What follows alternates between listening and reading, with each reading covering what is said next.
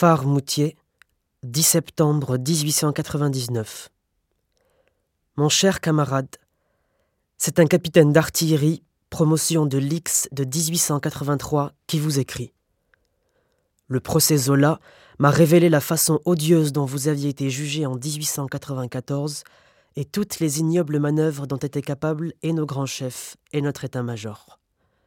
Dès lors, je n'ai plus voulu rester dans l'armée et j'ai démissionné. C'est avec une angoisse indicible que j'ai suivi toutes les péripéties de cet épouvantable drame dont vous êtes la victime innocente, et j'éprouve une admiration sans borne pour les hommes courageux qui, dédaigneux des outrages et peu soucieux de leurs intérêts, ont lutté et lutteront vaillamment jusqu'au bout pour le triomphe de la justice et de la vérité.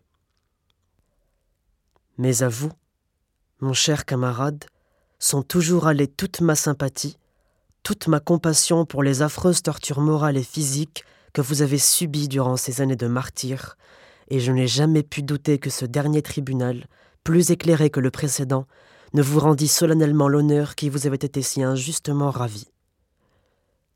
Quoique la sentence soit toute différente de celle que nous étions tous en droit d'attendre d'officiers soi-disant intègres et loyaux, je ne reste pas moins inébranlable dans ma foi en votre innocence et aussi admirateur que par le passé de votre force morale et de votre courage.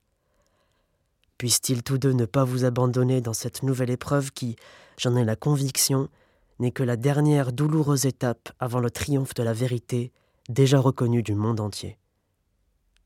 Courage, mon cher camarade, et pensez au jour très prochain où vous serez rendu au vôtre et à tous vos amis, même inconnus, dont je suis. Courage aussi à votre admirable femme, et que Dieu protège et conserve vos chers enfants. Votre tout dévoué, Cernard.